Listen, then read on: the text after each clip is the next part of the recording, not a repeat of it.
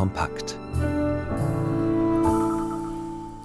Giovanni Schumacher, der Berner Anarchist, erzählt über die Jugendbewegung der 1980er Jahre und wie er vom erfolgreichen Bananenhändler zum Galeristen für moderne Kunst wurde. Dann erwarten Sie nicht zu viel vom Ende der Welt, ein wildes Bukarester Roadmovie. Das und mehr sind die Themen heute aus Kultur und Gesellschaft. Am Mikrofon begrüßt sie Enora Maurer. Vor über 30 Jahren versammelte sich die Zürcher Jugend vor dem Opernhaus zu den sogenannten Opernhauskrawallen.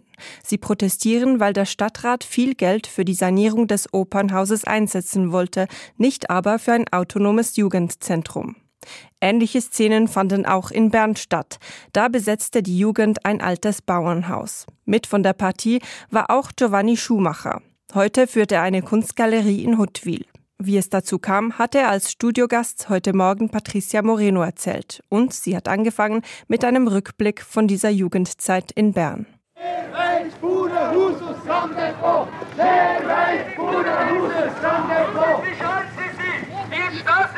Es hat Jumper viele Institutionen für Leute, die einfach Geld haben. Und ich habe das Gefühl, wir fühlen uns einfach ein bisschen vernachlässigt. Was jetzt? Das Haus einer sieht halt nicht so gut aus, aber die müssen mal reinschauen. Wenn wir hier müssen renovieren müssen wir nur die Sachen renovieren. Eine rote Fabrik für Bern. Das haben Demonstranten in der Berner Innenstadt am Freitag und am Samstagabend gefordert. Und die Polizei hat mit kurzen, aber harten Einsätzen reagiert. Die Jungen auf der Straße haben ein selbstbewaltetes Begegnungszentrum gefordert. Und wir haben gedacht, wir werden das selber übernehmen, wenn es nicht abgebrochen wird. Weit, Tja, so klang das damals, äh, Anfang 1980. Und warum ich das alles einspiele, diese Originaltöne von damals, weil mein heutiger Gesprächsgast dabei war. Und zwar wirklich mittendrin auf der Seite der protestierenden Jugendlichen.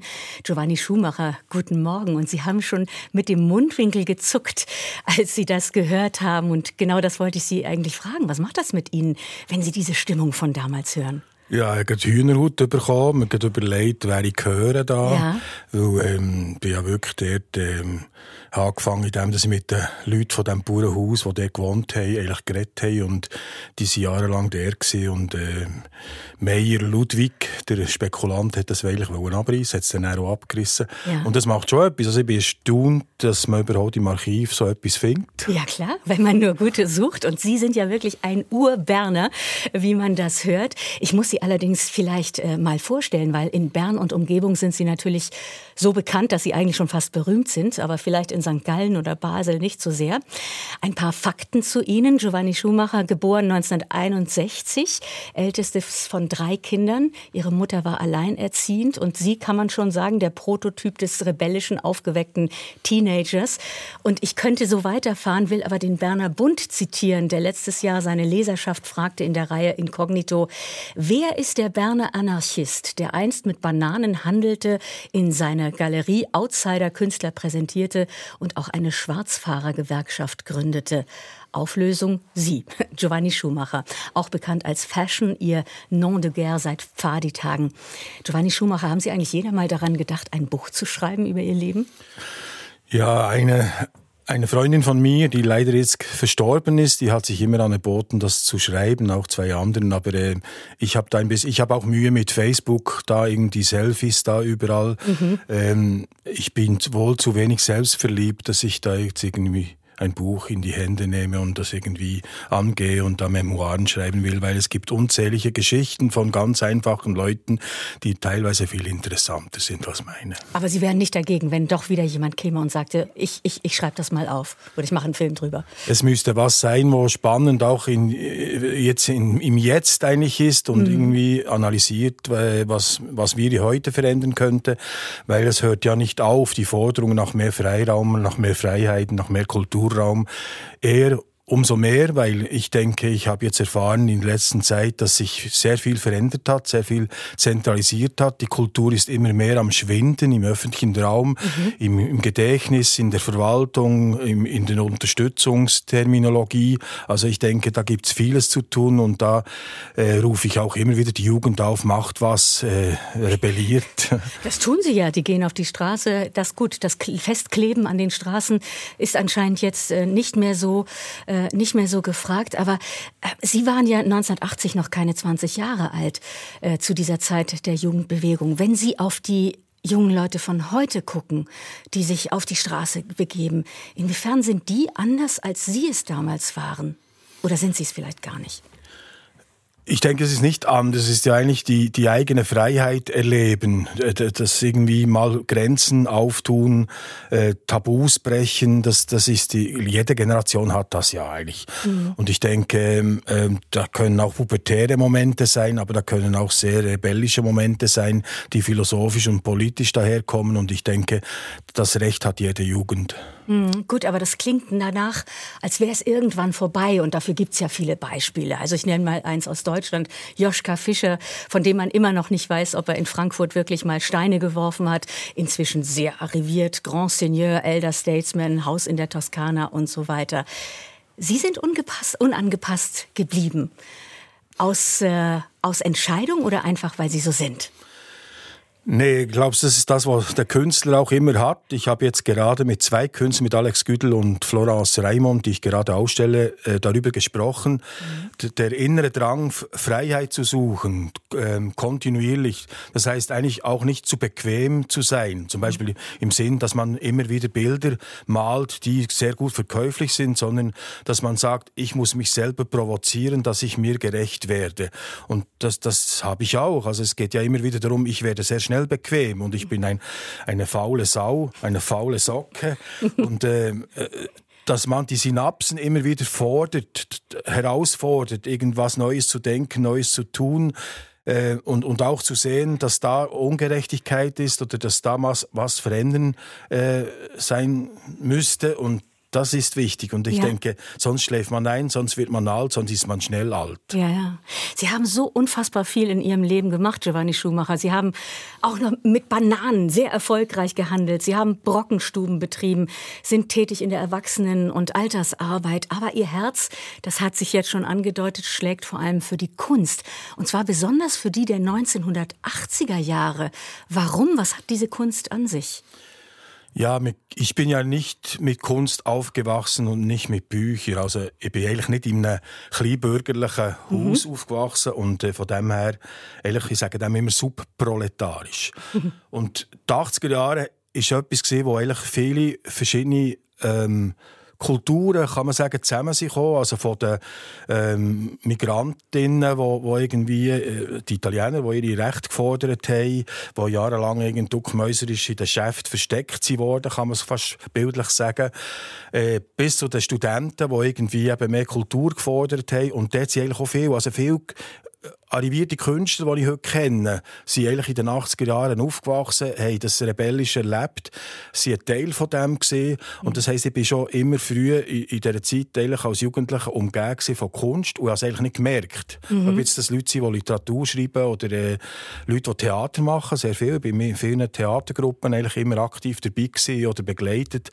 Und ähm, so bin ich eigentlich auch sozialisiert worden, also in dieser, in dieser jugendlichen Zeit. Also und, eben dieses Jahrzehnt der, der 1980er. Genau. Ja, so. Mhm. Und ähm, ich sage heute noch, wenn jemand kommt, ja, ich verstehe nichts von Kunst, sage ich, ja, ich auch nicht. und äh, ich glaube, das Wichtigste ist, dass man offen bleibt und dass man, dass man schaut und dass man sich überraschen und begeistern von etwas Neuem. Und es gibt einfach Bilder, die mich sehr begeistern. Und durch, durch all die Zeit lernt man natürlich auch ein bisschen anders schauen. Jedes Bild verändert den Blickwinkel. Und ähm, das ist das, was mich interessiert. Und es hat auch, wenn ich jetzt mein Programm schaue, in der Galerie Art Direkt, oder das, was ich auch schon früher hatte, sind Sachen, die verführen zuerst mit Farben und dann mhm. kommt so etwas Unheimliches, kommt so ein etwas, äh, man sagt es vielleicht auch ein bisschen Art Brütung oder ja. ähm, es hat so etwas, eine Geschichte drin, wo man nicht genau weiß, ja, was will jetzt das uns sagen und das ist das, was mich interessiert. Also es muss eine Sprache, es muss nicht oberflächlich sein, die einfach glänzt und dekorativ ist, sondern es muss etwas haben, das irgendwie einem kann berühren kann, aber auch kann herausfordern oder auch manchmal auch anekeln, weil man das Gefühl hat, ui, ei, ei, ei. Das ja, also klingt wie das Bekenntnis eines Menschen, der eigentlich keine Angst hat, sich berühren zu lassen. Ne? Das sind Sie ja, eigentlich angstfrei vor Berührung, oder? Genau. Ja.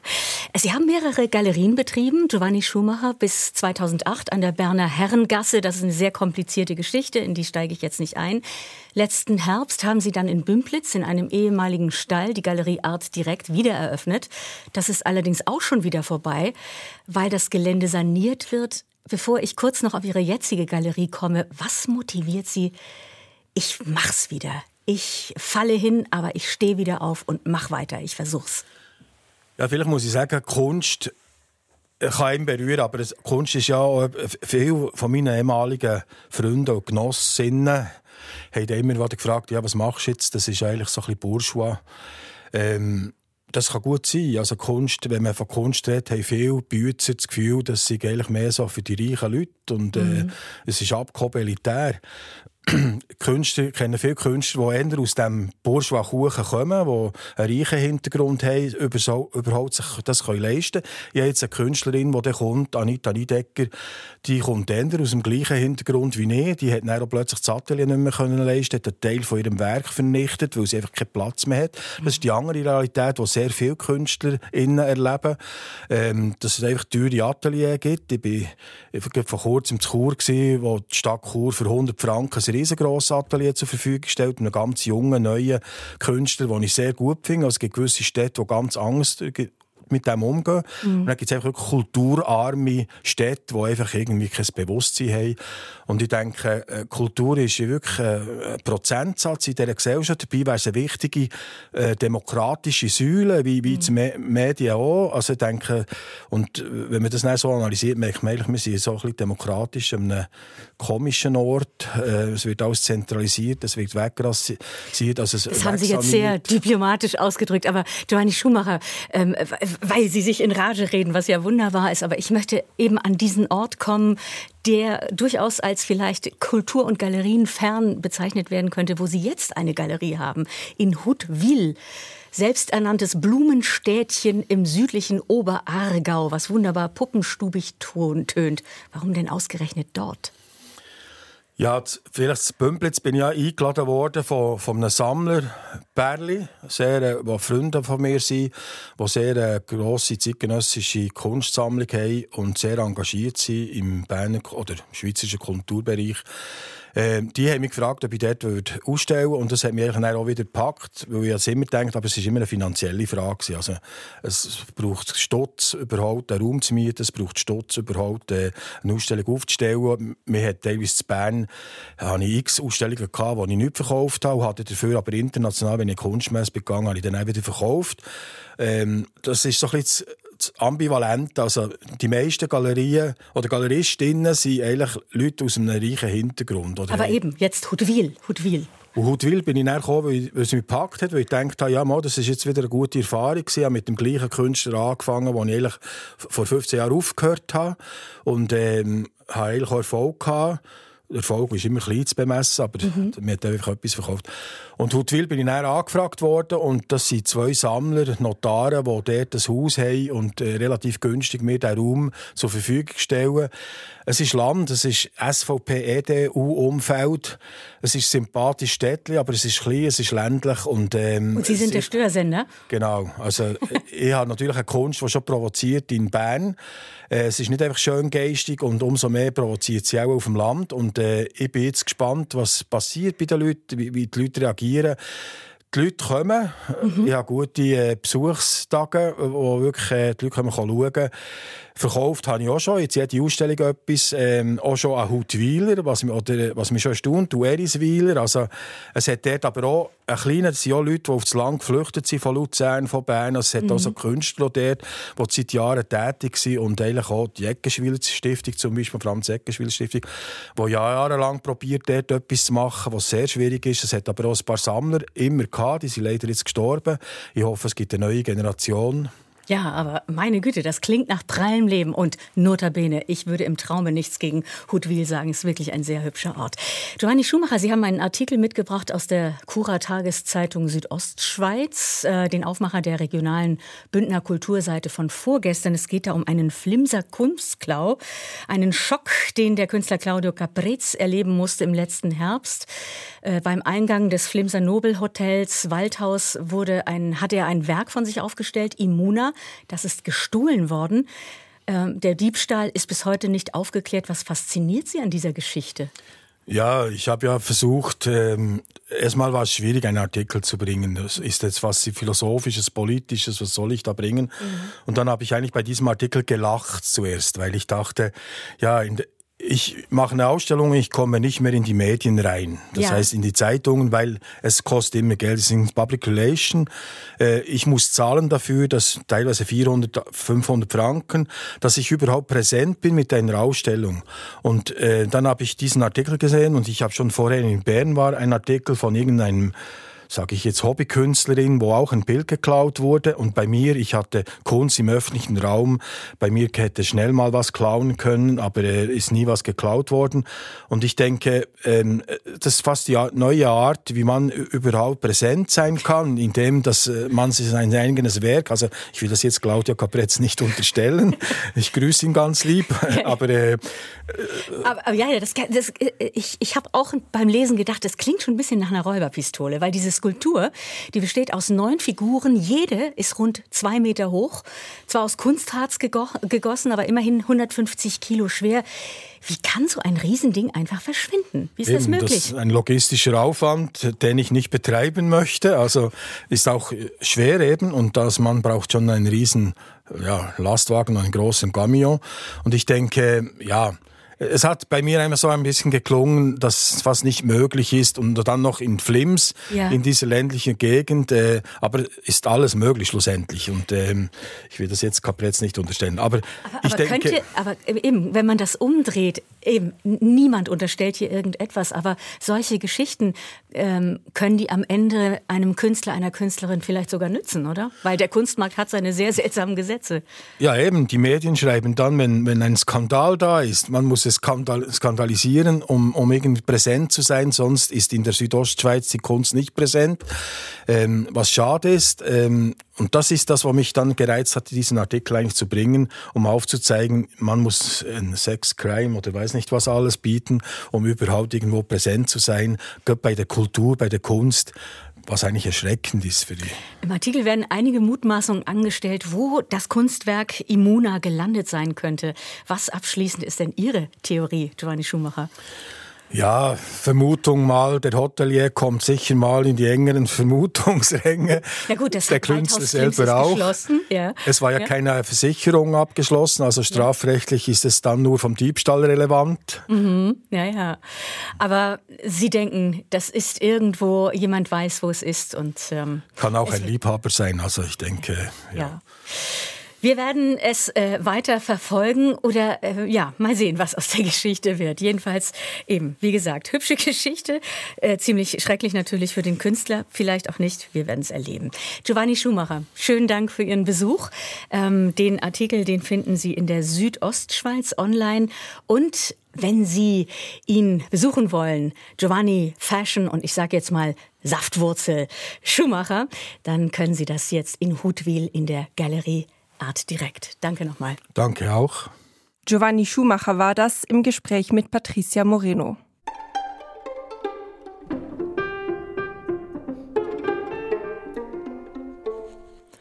Europäisches Autorenkino der anarchischen Art. Das gibt es. An der Spitze dieser Sparte ist der Rumäne Radu Schude. 2022 wurde er einem größeren Publikum bekannt, als er an der Berlinale überraschenderweise den Goldenen Bären gewann. Mit dem Film Bad Luck Banging or Looney Porn.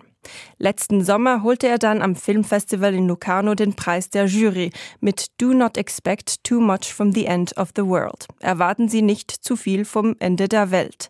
Ein wildes Bukarester Roadmovie ist das und es läuft jetzt auch bei uns im Kino. Michael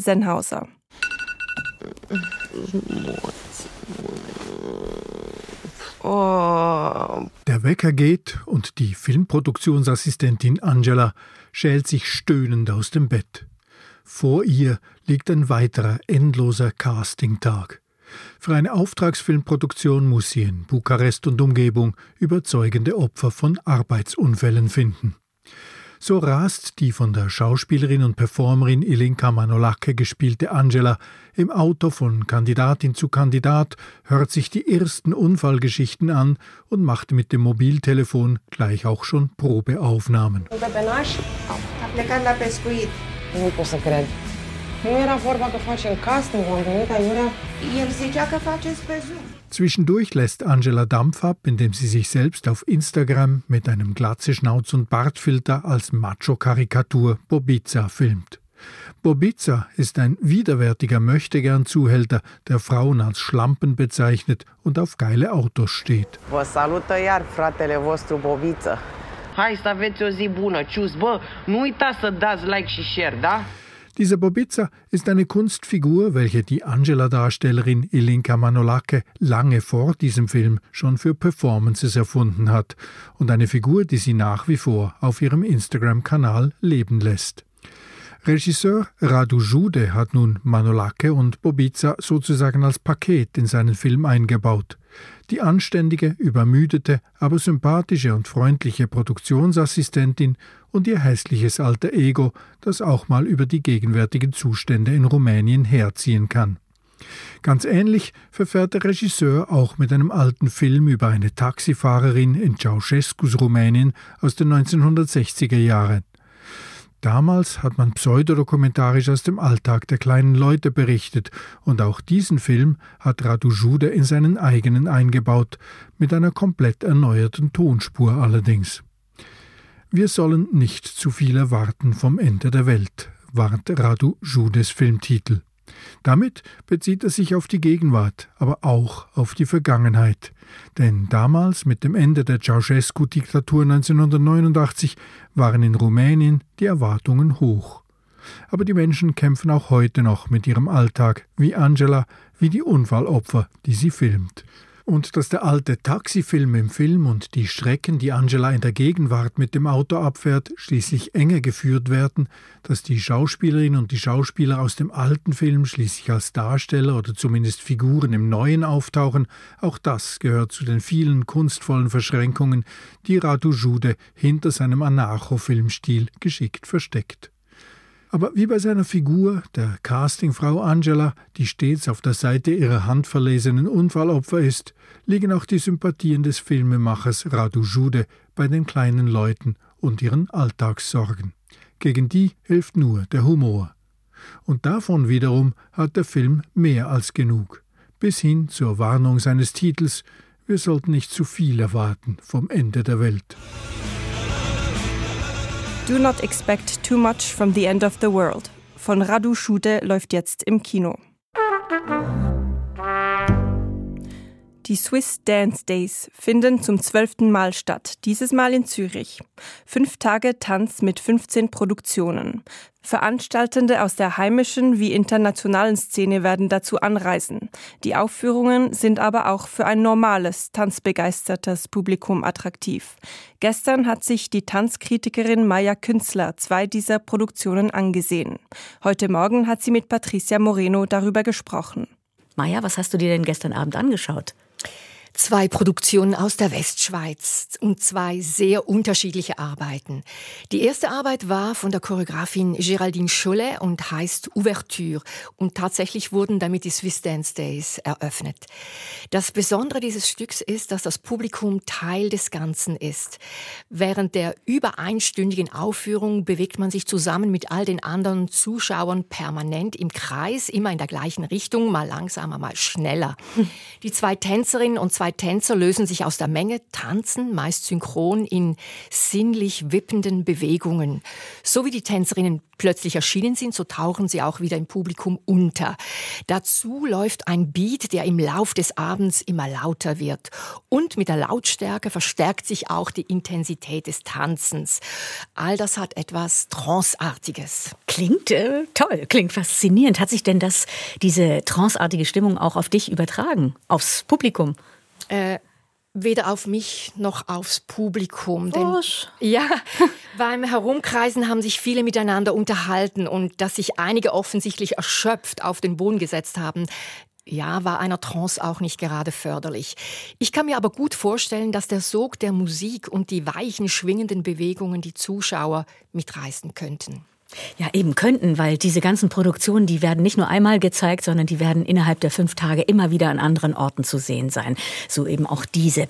Du hast eine zweite Produktion dir angeschaut. Fünf gab es gestern zum Eröffnungsabend. Zwei hast du geschafft. Ähm, wie hast du die erlebt und was war das überhaupt? Ja, das war eine Arbeit von Maud Blondel mit dem Titel L'œil nu. Also das Nackte Auge wahrscheinlich. Ne? Ja, das ja. nackte Auge. Mhm. Eine harte und äh, sperrige Arbeit, aber mit einer untergründigen Poesie, die immer wieder melancholisch durchbricht, wenn die fünf Tänzerinnen innehalten und äh, sehnsüchtige Musik ertönt. Ansonsten kreisen die Performerinnen umeinander, nähern und entfernen sich wie Planeten oder Sterne, beäugen sich, attackieren sich, ohne sich dabei zu berühren. Die Bewegungen werden immer heftiger mit weit ausholenden Schritten, staccatoartig bis hin zur Auflösung.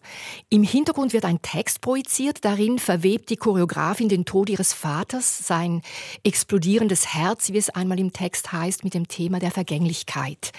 Wie die vier Tänzerinnen und der eine Tänzer sich drehen und ihre Arme kreisen lassen, könnte man auch an Avatare aus Shooting Games denken. Mhm. Die Choreografin ist also nicht leicht zu lesen, mhm. aber ungemein packend in der Bewegungssprache und ebenso getanzt. Mhm. Und das sind ja nur zwei Arbeiten von insgesamt 15, die heuer an den Swiss Dance Days gezeigt werden. Erzähl uns was über das Auswahlprozedere. Wie kommt diese Zusammenstellung zustande? Ja, es gibt eine Jury, die, wie es heißt, die 15 besten Arbeiten der letzten zwei Jahre ausgewählt hat. Mhm. Diesmal aus über 200 Produktionen, das ist eine ganze Menge. Dahinter steht als Co-Organisatorin Reso Tanznetzwerk Schweiz. Eingeladen werden alle zwei Jahre Schweizer und ausländische Veranstalterinnen, jedes Mal in einer anderen Schweizer Stadt. Mhm. Die Idee dahinter ist es, den ausgewählten Kompanien aus der freien Tanzszene internationale Auftrittsmöglichkeiten zu verschaffen. Was jetzt ein bisschen klingt, so wie aus dem Promobuch. Aber ähm, Maya, sag, was ist das Besondere äh, an dieser Ausgabe der Swiss Dance Days? Sind dir am gestrigen Eröffnungsabend schon irgendwie Tendenzen aufgefallen? Ja, auf jeden Fall natürlich mit Blick jetzt auf das ganze Programm. Also die große Bandbreite an künstlerischen Erzählungen, inhaltlich wie formal, das ist wirklich auffällig. Es geht zum Beispiel um Rassismus, Identität oder die Beziehung zwischen menschlichem Leben und Erde, mhm. also ein sehr aktuelles Thema. Auch Persönliches wie die Verarbeitung des Todes des eigenen Vaters, eben bei Maud Blondel, oder ganz Tanz um die Zerbrechlichkeit von Körpern. Und bei all diesen Arbeiten haben die Choreografen und Choreografinnen ganz eigene Zugänge, ein eigenes Bewegungsmaterial gefunden. Abstrakt, aber auch ja, auch sinnlich erfahrbar, manchmal auch voller Humor. Mein Fazit wäre, es ist eine wirklich ja enorm lebendige Szene. Die Swiss Dance Days finden noch bis und mit Sonntag an verschiedenen Spielstätten in Zürich statt.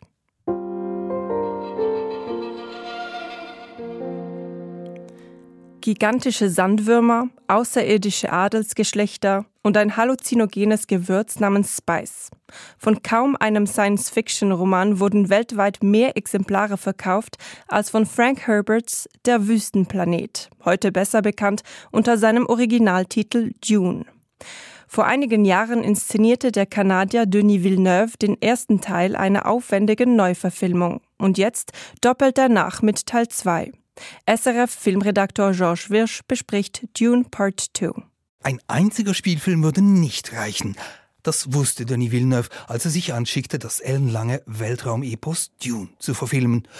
Trotzdem, Einen Blankoscheck für Fortsetzungen bekam der kanadische Filmregisseur vom Studio vorerst nicht, obwohl er im Science-Fiction-Kino zu den angesagtesten gehört. Grund dafür war damals die Pandemie, die das teure Projekt hätte auflaufen lassen können. Aber auch der äußerst schwer umsetzbare Dune-Stoff war vorbelastet. Seit den 70er Jahren bestanden Filmpläne, aber die Ergebnisse versandeten entweder in der Entwicklungsstufe oder fielen beim Publikum durch. Doch diesmal kam es gut. Der erste Dune-Film von Villeneuve überzeugte. Teil 2 der Weltraumoper erhielt grünes Licht und hier ist er nun. Überwältigend schön, visuell atemberaubend und das erstaunt nicht, denn schon Teil 1 hatte das Auge verwöhnt mit ausgefeilten Bildkompositionen, mit einer bräunlich-orangen Farbpalette, mit Raumschiffen, Sandwürmern. Doch der Knackpunkt bei Dune bleibt die ausufernde Handlung. Im Kern ist es zwar ein einfacher Bildungsroman, der Werdegang des Sohnes einer Herzogsdynastie, Paul Atreides, gespielt von Timothée Chalamet. Aber dann wird's kompliziert, nur schon wer da alles auftritt. Die verfeindeten Häuser Atreides und Harkonnen, dann der mächtige Padishah-Imperator, die weisen Bene Gesserit-Schwestern, die Wüstenarmee der Fremen auf dem Planeten Arrakis und, und, und. Zusätzlich verwirrend in Dune, viele Figuren haben Visionen im Drogenrausch oder allgemein düstere Vorahnungen. Auch der junge Held Atreides leidet an Albträumen. It's been a while since you've had one of those nightmares. Tell me, what was it about? It's only fragments. Nur fragmentarisch bekommt Paul Atreides mit, was das Schicksal für ihn bereithält. Er soll zum Propheten des religiösen Fremenstamms heranwachsen. Wohl oder übel. Und das Übel überwiegt, wenn er seinen Eingebungen glaubt. Wobei ein Krieger an seiner Seite dann doch meint, hey, Prophet werden, nutzt das doch aus. The prophet, why is that a bad thing? Use it. Because all my visions lead to horror. Es könnte alles zum Horror werden, zum absoluten Krieg. Aber nicht, weil Atreides die Kontrolle verliert, sondern weil er immer mehr davon hat. Und da wird Dune so richtig vielschichtiges Kino, das Kluges zu sagen hat, darüber, wie Religionen funktionieren, aber auch über Kriegsmotive, Macht, Erbschuld, moralische Verpflichtungen.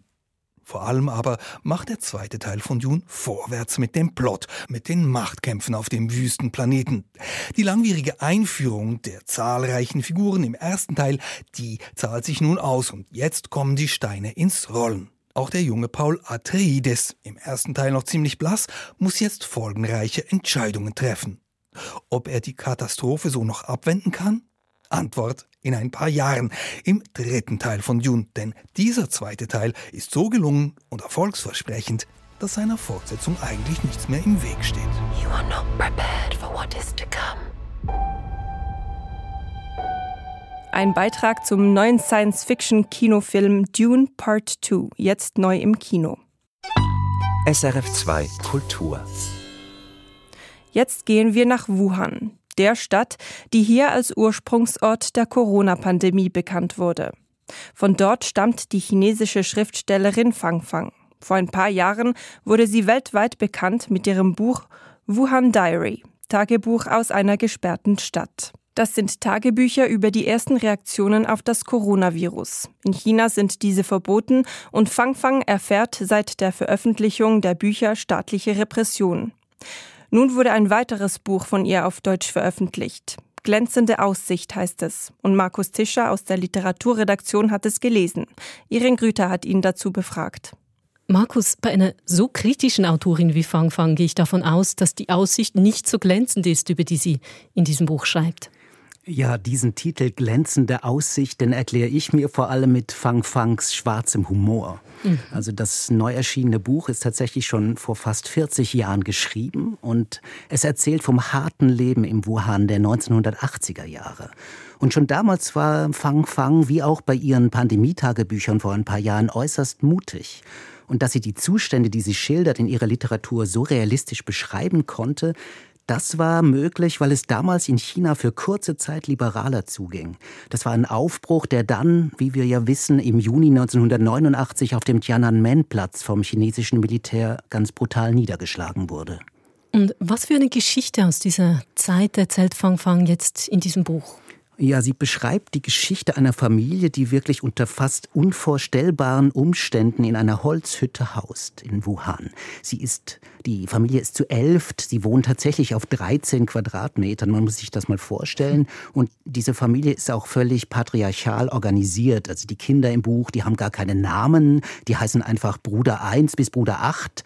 Äh, mehrere Menschen teilen sich ein Bett, schlafen teilweise auch wie Hunde unter dem Bett und bewohnen diese kleine Hütte. Die dieses eine Zimmer sozusagen im Schichtbetrieb. Kaum vorstellbar, ein solches Leben. Entspricht das den realen Zuständen damals? Ja, die Umstände waren wohl damals hundsmiserabel und Fang Fang, das war damals ganz neu und offenbar möglich, hat einen literarischen Realismus angeschlagen, in einer Zeit, als eigentlich äh, sozialistischer Realismus angesagt war, der diese Umstände verklärt hat. Aber zu den äußeren Umständen, und das ist fast schlimmer, kommt im Buch ähm, eine Gewalt, mit der der Vater die Söhne, aber auch die Mutter verprügelt. Und diese Gewalt, die wird wie die Lebensbedingungen eigentlich auch einfach so hingenommen und als normal empfunden. Also es gibt immer wieder Szenen in dem Buch, wo die Familie sich in den Haaren liegt und sich anschreit und aufs heftigste verprügelt. Das ist also ein Text, der ziemlich an die Nieren geht. Ja, man muss einiges wegstecken, aber zugleich kann man es aushalten. Ähm, denn Fang Fang, sie schreibt sehr salopp und mit einem sarkastischen Humor. Und das ist es dann auch, was die drastischen Darstellungen doch erträglich und gut zu lesen macht. Und gerade auch die Erzählperspektive ist es, die Fang Fang wählt. Sie erzählt aus der Sicht von Sohn 8, also das ist äh, ein, ein, ein Baby, das kurz nach der Geburt stirbt und vom Vater neben der Hütte in einem Sarg begraben wird. Und von dort beobachtet dieser Bruder Ach das Aufwachsen seiner Geschwister und die Kämpfe mit den armseligen Verhältnissen. Und die, die Geschwister, beneiden ihn und sagen, ach, der kleine Bruder Ach, der hat es von allen im Leben am besten getroffen. Hm.